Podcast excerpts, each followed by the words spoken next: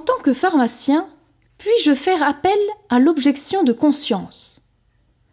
Sa sainteté le pape Benoît XVI nous répond. Le développement actuel de l'arsenal médicamenteux et des possibilités thérapeutiques qui en découlent nécessite que les pharmaciens réfléchissent sur les fonctions de plus en plus larges qu'ils sont appelés à avoir, en particulier en tant qu'intermédiaires entre le médecin et le patient. Ils ont un rôle éducatif auprès des patients pour un usage juste de la prise médicamenteuse et surtout pour faire connaître les implications éthiques de l'utilisation de certains médicaments. Dans ce domaine, il n'est pas possible d'anesthésier les consciences, par exemple sur les effets de molécules ayant pour but d'éviter la nidation d'un embryon ou d'abréger la vie d'une personne.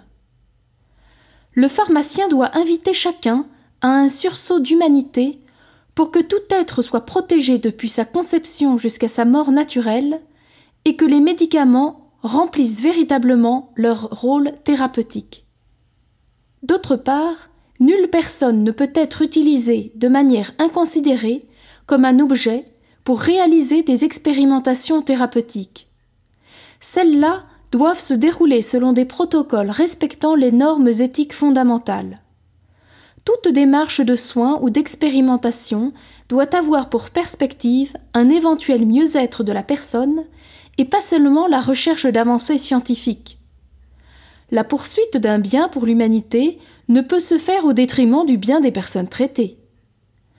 Dans le domaine moral, votre fédération, des pharmaciens catholiques, est invitée à affronter la question de l'objection de conscience, qui est un droit qui doit être reconnu à votre profession, vous permettant de ne pas collaborer, directement ou indirectement, à la fourniture de produits ayant pour but des choix clairement immoraux, comme par exemple l'avortement et l'euthanasie.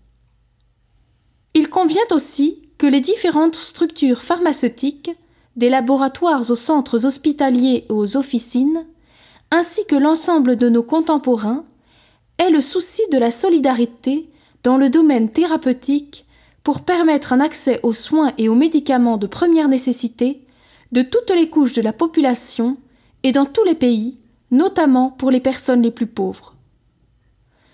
En tant que pharmacien catholique, puissiez-vous, sous la conduite de l'Esprit Saint, puiser dans la vie de foi et dans l'enseignement de l'Église les éléments qui vous guideront dans votre démarche professionnelle auprès des malades qui ont besoin d'un soutien humain et moral pour vivre dans l'espérance et pour trouver des ressorts intérieurs qui les aideront au long des jours. Il vous revient aussi d'aider les jeunes qui rentrent dans les différentes professions pharmaceutiques à réfléchir sur les implications éthiques toujours plus délicates de leurs activités et de leurs décisions. Pour une telle démarche, il importe que se mobilise et se rassemble l'ensemble de professionnels catholiques de la santé et les personnes de bonne volonté pour approfondir leur formation, non seulement sur le plan technique, mais aussi en ce qui concerne les questions de bioéthique, ainsi que pour proposer de telles formations à l'ensemble de la profession. L'être humain, parce qu'il est image de Dieu, doit toujours être au courant des recherches et des choix en matière biomédicale. De même, le principe naturel du devoir d'apporter des soins aux malades est fondamental. Les sciences biomédicales sont au service de l'homme. Si tel n'était pas le cas, elle n'aurait qu'un caractère froid et inhumain.